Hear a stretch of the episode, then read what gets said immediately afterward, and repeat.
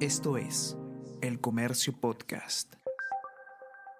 Todos, ¿qué tal? ¿Cómo están? Espero que estén comenzando su semana de manera excelente. Yo soy Ariana Lira y hoy tenemos que hablar sobre violencia contra la mujer. Casi 300 matrimonios con menores de 16 años se han registrado en los últimos 10 años en el Perú. Además, los centros de emergencia mujer han atendido más de 38 mil casos en el primer trimestre de este año. Y el 60% de víctimas de feminicidio sufría de violencia previa, antes de ser asesinadas. A pesar de todo esto, solo el 0,2% del presupuesto del Estado se destina a combatir la violencia contra la mujer. Todo esto y más lo van a poder encontrar en el suplemento del mes de mayo de ese data que vamos a comentar a continuación.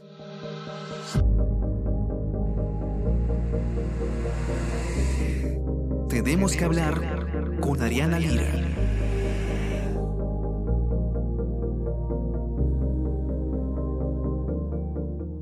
El Perú, para poder contraer matrimonio civil, un menor de edad tiene que tener por lo menos 16 años y también tener el consentimiento expreso de sus padres, 16 años. Sin embargo, a pesar de esto, en la última década Casi 300 menores de 16 años se han casado en el Perú y aparecen registrados eh, sus matrimonios en el RENIEC. Así lo revela la nota de Maite Siriaco, la primera nota, la nota de portada del suplemento de ese Data, la unidad de periodismo de datos del comercio sobre violencia contra la mujer. Maite ha accedido a data bastante preocupante. Lo que muestra es que en la última década, desde el año 2012, se han registrado, para ser exactos, 297 eh, matrimonios de menores de 16 años. Las regiones donde más se dan estos casos eh, son las del norte. Estamos hablando específicamente de Lambayeque, Piura, Loreto y La Libertad. Estas concentran más de la mitad de los casamientos de menores de 16 años.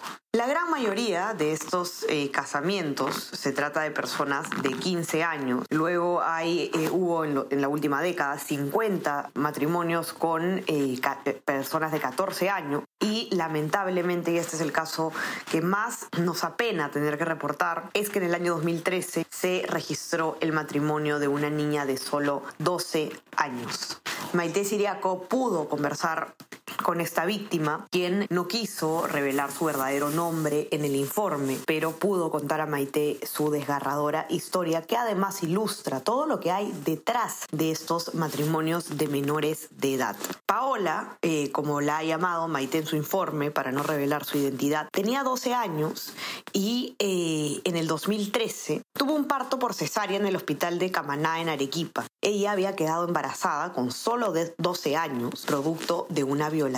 ¿Quién la había violado? La pareja de su madre. Y eh, la madre, para evitar que su pareja se vaya preso por haber violado y embarazado a su hija, por el contrario, eh, los hizo contraer matrimonio, hizo que su hija contraiga matrimonio con su abusador y de ese modo se salvó el hombre de irse preso. Ese matrimonio se realizó en San Martín y fue consignado en el RENIEC. Maite ha conversado con Hugo González, que es representante del Fondo de Población de las Naciones Unidas, y él lo que le explica es que se ve que en muchos casos los adultos se casan con una menor para evitar afrontar un juicio por abuso. Y eh, esto, lamentablemente, y este es otro de los hallazgos de este informe, se ve avalado con eh, una modificación al Código Civil del año 2018. ¿Qué pasa? Hasta el año 2018, para, como decíamos al comienzo, para que un menor de edad contraiga matrimonio, tenía que tener mínimo 16 años. Y además de eso, tenía que tener el consentimiento expreso de sus padres. Sin embargo, en el año 2018 hay una modificación en el artículo 42 del Código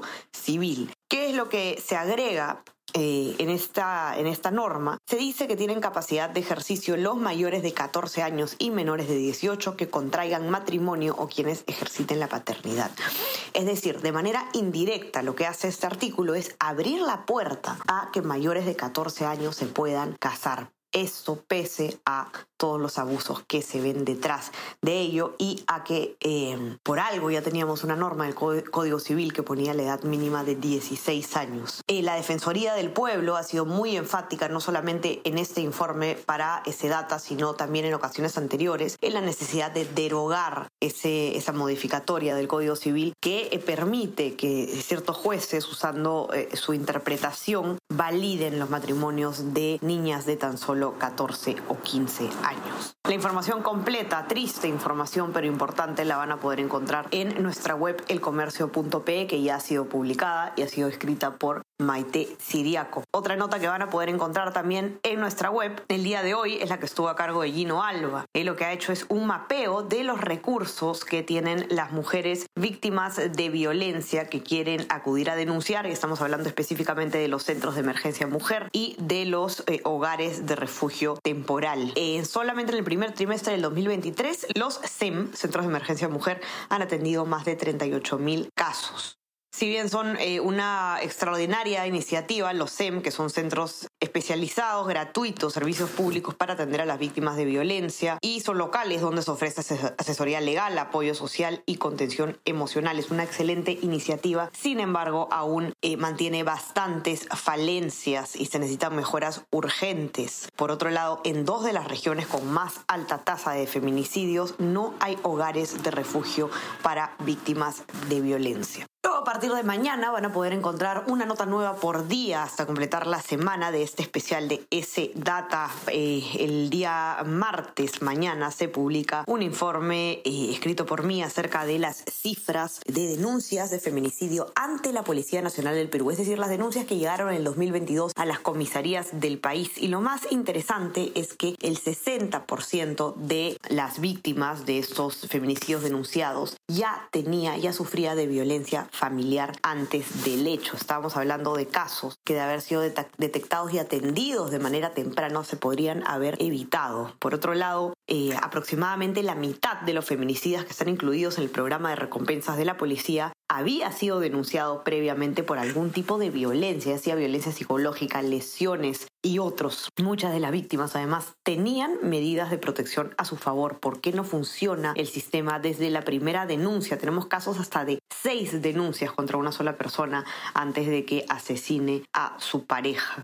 Un análisis se incluye en esta nota sobre eh, qué es lo que ocurre en nuestro sistema, qué es lo que hace falta, por qué no está funcionando, eh, por qué las mujeres no tienen la posibilidad de denunciar de manera segura y de que eh, se atienda la problemática desde el inicio, antes de que se consuma algo tan trágico como la muerte de la mujer. Van a poder también encontrar otras eh, cifras sobre eh, el parentesco que normalmente tiene el agresor con la víctima, toda una radiografía en base a las cifras obtenidas de la policía, la edad promedio de la víctima, el lugar del hecho donde ocurren y más. Tenemos además una página completa con todos los incluidos el sistema de recompensas de la policía por feminicidio y por tentativa de feminicidio con algunos casos lamentablemente destacados. Luego van a poder encontrar también el día miércoles una nota de Jorge Fallen acerca de cuánto presupuesto se le eh, tiene el Estado para frenar la violencia contra la mujer. Y con esto lo que se ve es básicamente cuáles son los ministerios que reciben fondos para esto, cuánto se invierte y cuánto eh, representa del porcentaje eh, del presupuesto total del Estado. Solamente el 0,2% de los fondos estatales se destinan a combatir la violencia contra la mujer. El 85% del total se va a la Fiscalía, al Poder Judicial y al Ministerio de la Mujer y Poblaciones Vulnerables. Y eh, este último ministerio es uno de los tres sectores del Estado con menor presupuesto. Por último, el jueves van a poder encontrar el informe de Ana Basso,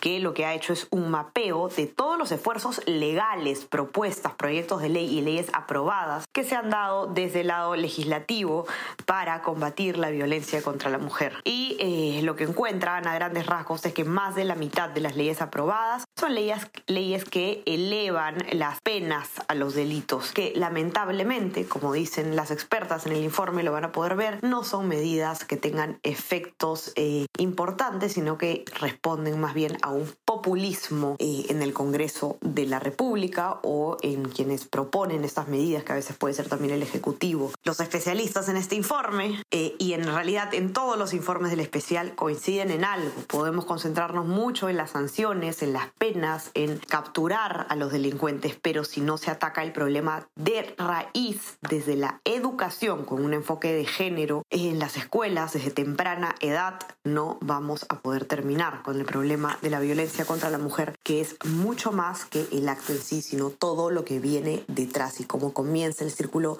de la violencia. Cómo cortarlo, educación, coinciden todos los especialistas consultados para estos eh, informes. Los invito a que puedan encontrar entonces nuestro especial en la web, elcomercio.pe slash sdata, también lo encuentran en la portada de la web. Y eh, bueno, quienes han podido comprar el periódico el día de ayer, el comercio, el día domingo, pueden encontrar el suplemento impreso con las cinco notas y las infografías. No se olviden también de suscribirse a nuestro WhatsApp, El Comercio Informa, para recibir lo mejor de nuestro contenido a lo largo del día. Y suscríbanse también a eh, nuestras plataformas. Estamos en Spotify en Apple Podcast para que puedan escuchar todos nuestros podcasts. Que tengan un excelente inicio de semana y estamos conversando nuevamente el día miércoles. Chao, chao. Tenemos que hablar con Ariana Lira.